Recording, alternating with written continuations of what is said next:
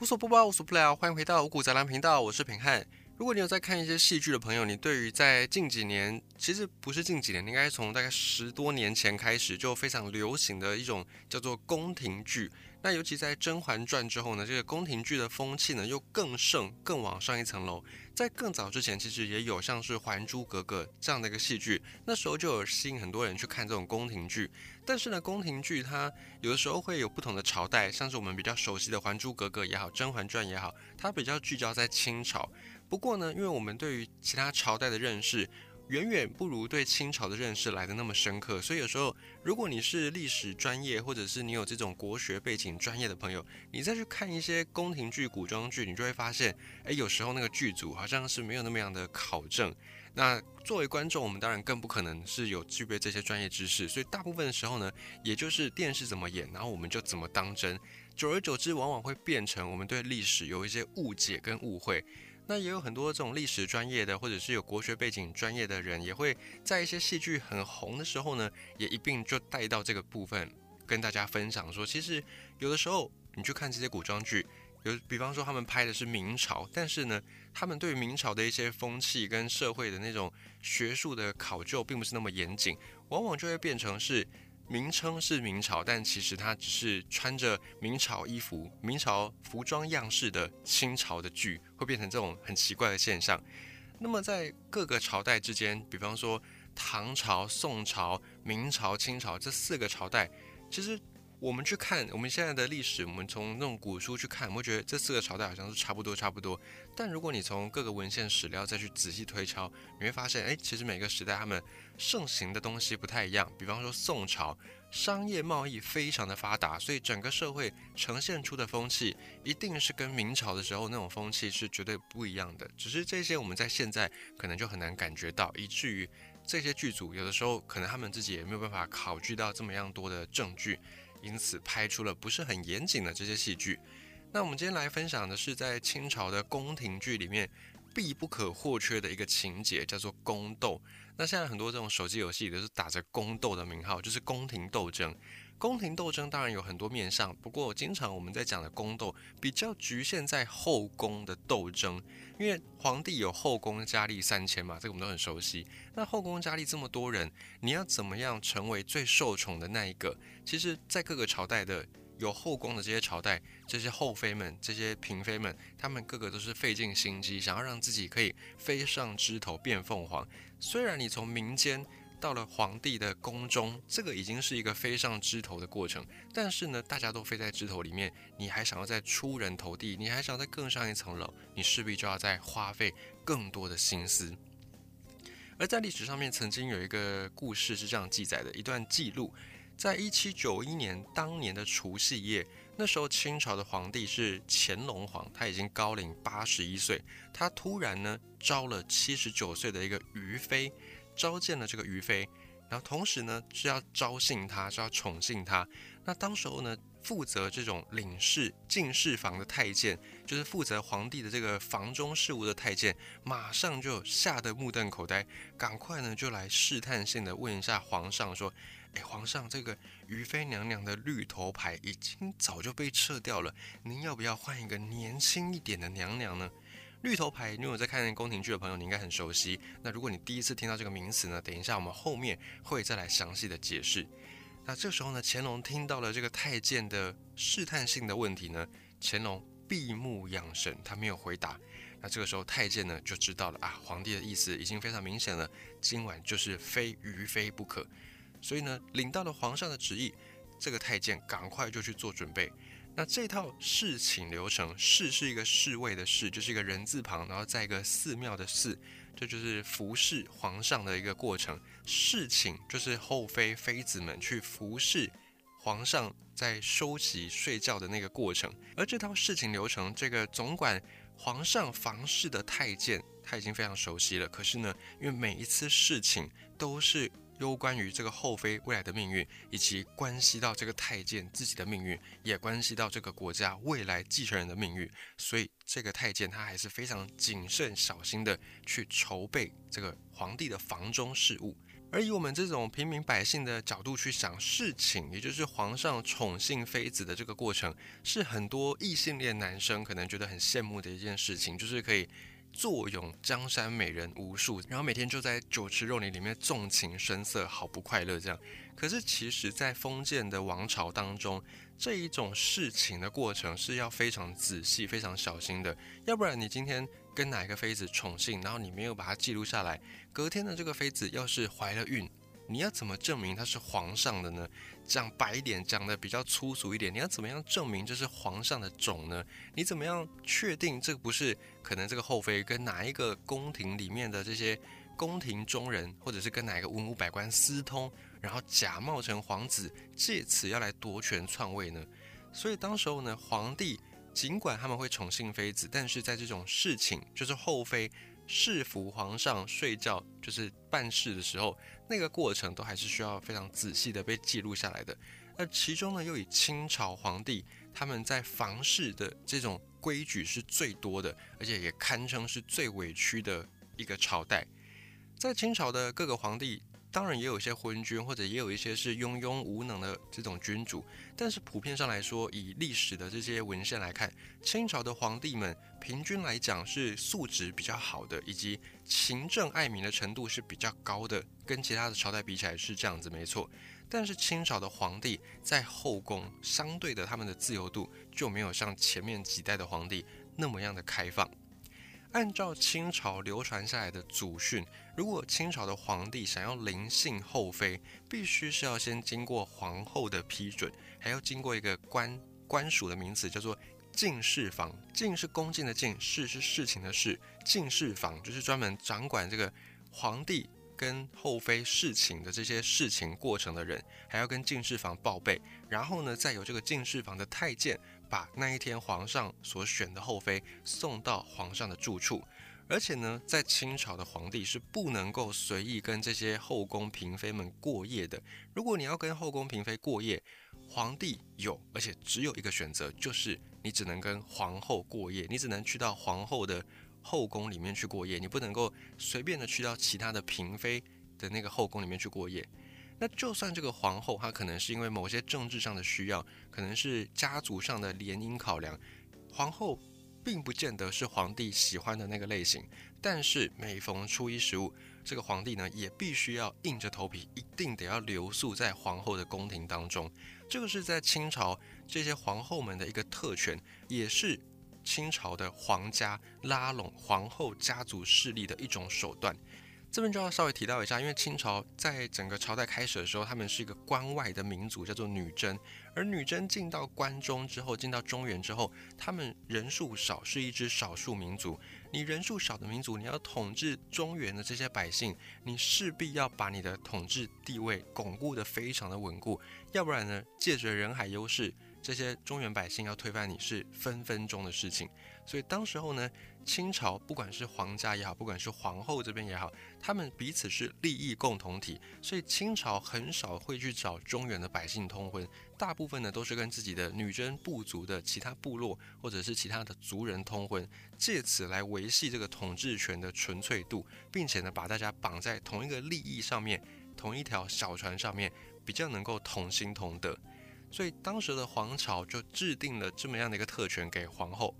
那除了皇后拥有可以跟皇帝过夜的特权之外，皇后在薪水上面、待遇上面，或者是呢在控制皇上的那种手段上面，往往也都比这些后妃、嫔妃们还要再好上不少。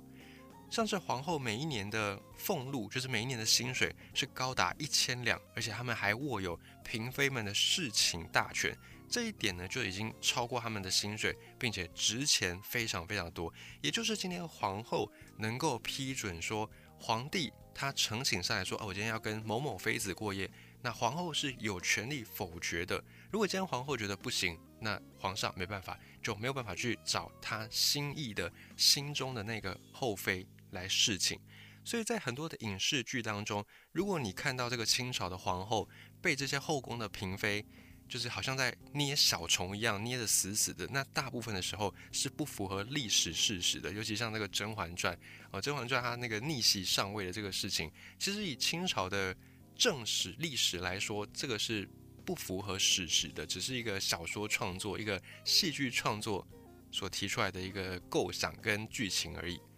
那在清朝这些后妃们，如果要侍寝皇上，到底要怎么样呢？首先呢，要先进士房跟进士房报备嘛，刚才有讲到，以及进士房里面的太监会来做绿头牌，然后再进绿头牌，就是呈给皇上来看。这个就是大家很熟悉的所谓的翻牌子。那翻牌子这个事情呢，它是有个讲究的，也就是在每天吃完晚饭之后，进士房的太监就会把写有这些嫔妃名号的牌子。装在一个银的盘子上面，然后一字排开，把它拿给皇上来挑选。那因为这个牌子他们是用竹子制作的，然后上半部呢又被涂成绿色，所以这个牌子也被称为绿头牌。那一般皇上在翻牌子的时间都是晚饭过后嘛，就俗话说饱暖思淫欲。你要先吃饱了，穿得暖了，你才有办法去想那个繁衍后代的事情。所以当时候皇上翻牌子的时间，通常都是在吃完晚饭之后。所以这个绿头牌也被称为膳牌，就是用膳的那个膳，膳食的那个膳，膳牌。那值得一提的是，这个进士房太监在把绿头牌拿给皇帝挑选之前，我们刚才讲到皇后是有最终的否决权的，所以进士房太监在拿这个牌子给皇上之前，会先把这个牌子上面的这些人交给皇后过目，皇后批准了才会拿给皇上。如果呢，皇后她觉得说，诶，今天哪一个后妃好像是有犯了什么错，得罪到我，或者是皇后。就直接跟你说，诶，你今天好像身体不舒服，不适合吧？她是有权利撤掉后妃的绿头牌的。所以当时候后宫这些后妃们，为了要得到跟皇帝亲近的机会，在皇宫里面，尤其跟皇后面对面的时候，都会非常的谨言慎行，尽量跟皇后维持好的关系，至少不要得罪皇后。所以等到太监呈请给皇后过目批准之后，这些绿头牌才会被交到皇帝的面前，皇帝的眼睛下。那皇帝在翻牌子的时候，这个对很多有看过清朝宫廷剧的朋友都不陌生。如果他想要找哪一个后妃来侍寝，他就会从这个绿头牌面挑一个，那挑到的那一个呢，就会把他的名字往下盖住，被选中的就是当天可以服侍皇帝侍寝的幸运的那个后妃。那如果皇帝那一天诶没有什么特别的这种兴致，他就会跟进士房太监就说，哎，去退下，我就代表说那一天呢皇上不需要侍寝，所以再来就没有进士房太监的事情，也就是这个太监可以提早下班，算是提早下班。那一旦皇上翻了牌子，那进士房太监就要开始忙碌了。进士房太监马上就要去通知被选到的这个嫔妃，赶快沐浴，赶快去洗漱、去刷牙洗脸，因为事情是一个非常重要的事情，所以除了要洗漱啦、沐浴啦，甚至呢比较讲究的这些嫔妃后妃，还会用上熏香，就是用一些这种香草去焚烧，或者是那种蜡烛去焚，然后让自己闻起来香香的。那如果是第一次侍寝，就是第一次来服侍皇上的这些后妃，还会有宫中的这个嬷嬷来专门教导你，防止你在侍寝的时候惊慌失措，可能弄伤皇帝，或者是让皇帝龙心不悦，让皇帝不开心。那这样大家就是吃不完兜着走。然后再来呢，等到后妃做完这些事前准备之后，还有一个太监叫做驼妃太监，这个驼就是驼兽的驼，一个马字旁加一个大小的大。驼妃太监，顾名思义，就是他要驮着这个后妃，驮着这个嫔妃。他会先用一个红的被子把这个后妃给包起来，然后再背上驼妃太监的背上面，把他背到皇帝的寝宫去。那这个驼妃太监把后妃送到皇帝的房间之前，要先经过三个房间。其中经过第一个房间的时候，驼妃太监会先拿掉红色的被子。这时候呢，这些后妃就已经是一丝不挂了，然后进到第二个房间。等到第二个房间之后呢，后妃她可以披上一件薄薄的衣服，然后再进入第三个房间，也就是皇帝的寝宫。而之所以要这么样的繁杂的手续，可能就是因为为了要防止后妃在侍寝的时候偷偷带武器，她可能是想要去。刺杀皇帝，或者有勾结其他势力要对皇上不利，可能就是要防止这个状况。毕竟呢，在清朝之前，很多的这种皇帝确实就是死于女生的手上，死于这些后妃的手上，这是有前例、有前车之鉴的。所以清朝他们也有汲取这个教训，就在后妃要到达皇上寝宫前，先经过层层的手续把关。那再来是在古代，如果你是平民百姓，你看到皇帝，你是要行大礼的。可是呢，后妃他们是要去侍寝的，他们是要去取悦皇上的，在这种特殊的场合、特殊的地点，不用特别行大礼，但是还是要行礼，代表皇上的地位非常尊贵。所以后妃在侍寝的过程行礼的方式很特别。根据记载，是要先爬到龙床上面，然后并不是直接就躺下来，而是要先从皇帝盖的那个被子脚的部分、背脚的部分慢慢爬进去，然后看到皇帝的龙颜，看到皇帝的面容之后，整个事情的准备工作才算是告一段落。然后再来呢，就是开始侍寝，也就是我们在讲的办事。然后办事之后，皇帝是不是就可以尽情的放纵自我呢？也不是，答案是否。因为在事情的时候，皇上他办事的时间是受到严格的规定的。像是在清朝的历史里面就有记载说，进士房总管以及刚才的驼飞太监这两个太监，他们就会先退到皇帝寝宫的窗户外边。可是呢，这个并不单单只是为了要避嫌、避免尴尬，同时他们也是在计时。大部分现在现存可以考据到的史料都有推测说，当时清朝皇帝他们的真正在享受。男女之欢的那个时间大概只有半个小时，时间一到呢，总管太监就是进士房的这个太监就会在窗外大喊：“是时候了。”那一般半个小时，皇帝如果还在兴头上的话，就会选择性的忽略，继续呢跟这些嫔妃后妃来温存。那总管太监看，哎，皇上没有出来，他就会人性化的，像是我们会设闹钟设三个、四个，那这个总管太监总共就会喊三次。如果喊了三次，皇帝都没有答话。这时候，总管太监跟驼妃太监就会破门而入。为什么要这样子呢？因为我们刚才讲到，一开始清朝的皇帝们他们有祖训，不管怎么样，你要过夜只有一个对象，就是皇后。所以，如果你在那一天晚上你跟这个后妃温存太久，你可能太累了，你就睡着，没有办法跟皇后过夜。那这个时候，诶，皇权里面、皇城里面就不平静。皇后如果她觉得自己受到什么委屈，也许她就不会对皇室。那么样的忠心，那么样的效忠，那这个对人少的皇室家族来说是一个非常危险的事情。因为皇后要是去勾结一些外部势力，那颠覆皇室也并不是非常困难的事情。所以当时为了要确保皇后一定可以跟皇上过夜，避免这个皇上可能风情万种哦，儿子生了一大堆，但是都不是皇后的，之后会有这种立太子的争议，所以当时就保障这个皇后的跟皇上的过夜权。因此呢，如果那天皇上临幸其他后妃，但是久久并不出寝宫，这时候外面的两个太监，驼妃太监跟进士旁的总管太监，他们就会非常的着急，赶快破门而入，要把皇帝给拉出来。这也就是那句俗话“皇帝不急急死太监”典故的由来就在这里。那等到事情流程结束之后，这个驼妃太监就会再把后妃从皇帝的这个脚边再拖出来，然后用棉被重新的包住她，再原路的驮回到后妃所住的寝宫里面。而整个事情流程到这边就结束了吗？其实并没有，整个事情的过程还要再往后面做一个确认。因为在一些野史或在一些这种当代的一些文章文献里面有曾经有写到说，等到后妃离开皇上的寝宫之后，这时候总管太监就会进到皇帝的寝宫，然后去请示皇帝，哎，今天是不是要留这个龙种？如果皇帝说不留，那这个总管太监呢就要再去找到当天晚上侍寝皇上的这个后妃，再去按他的后骨穴道，然后让这个皇帝的龙种呢不会留在后妃体内，就是让。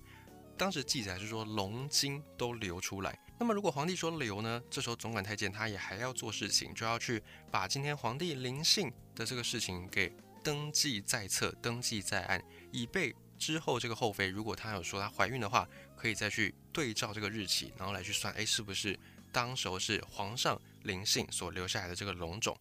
所以从这个地方，我们就可以看到，说清朝后妃们的事情，完全就是一个制度规定下的产物。以现在的话来说，事前没有前戏，事后也没有那种温存，跟情趣这两个字基本上是谈不上任何的边的。那作为一个少数民族的政权，其实你去想，清朝的皇室之所以这样规定，还是有它的必要性的。之所以这么样的反人性，就是要防止皇帝纵欲过度。毕竟在清朝之前，确实你可以看到很多历史上的皇帝，他们就是纵情声色、纵情酒池肉林，最后呢终日不理朝政，导致国家灭亡、君臣无道。就会这样子导致一个国家就覆灭掉了。所以当时清朝的先人们，努尔哈赤啦、皇太极啊，他们在制定往后子孙们要遵从的规则里面，就特别针对后宫这边定了一些比较严格的规范，以绝后患。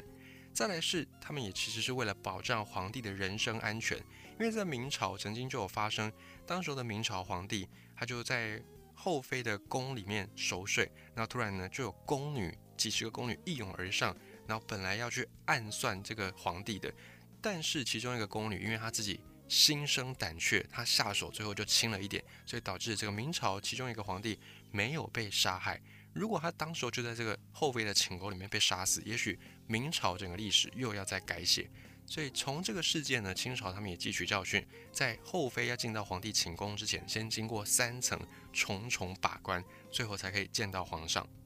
还有这样的一个制度，有一个好处就是，你如果是皇上，你想要找一个人陪你一起度过这个空虚寂寞的夜晚，有你就只能够找皇后。这个制度某种程度上也是要防止后妃干政。因为历代王朝，尤其在很多的乱世开启之前，你往往可以发现，在当时的朝廷里面，君不君，臣不臣，或者是呢这个皇帝死得太早，然后有权力的这些大臣就会联合外戚，联合这个新立的傀儡皇帝、小皇帝的妈妈，跟就是皇帝的妈妈的娘家这边的人外戚，然后就会去干政。所以为了要防止这种后妃干政、外戚干政，清朝他们也汲取前面几个朝代的教训，所以就是。定了这样的一个规则，让皇上不能够随意的跟这些后妃过夜。可是呢，皇帝他作为全天下最有权力的人，他当然也有一些叛逆心嘛。皇帝当然也会想要去反抗这样的家传的制度或者是祖训。所以有些皇帝呢，他们也会故意明知故犯，就是故意不理皇后，故意去冷落皇后。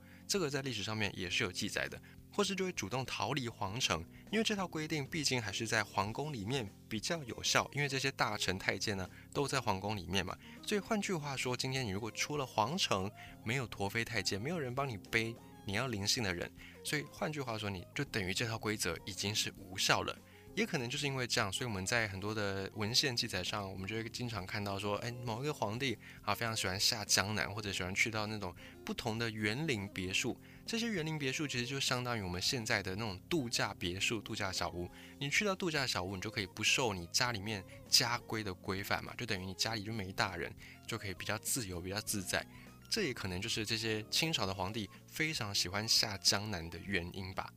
所以今天稍微从这个历史的角度来跟你分享这些后妃，清朝的后妃怎么样侍寝皇上，以及呢也跟你分析一下，在清朝他们对于后妃干政、外戚干政，他们还是防范的比较谨慎的。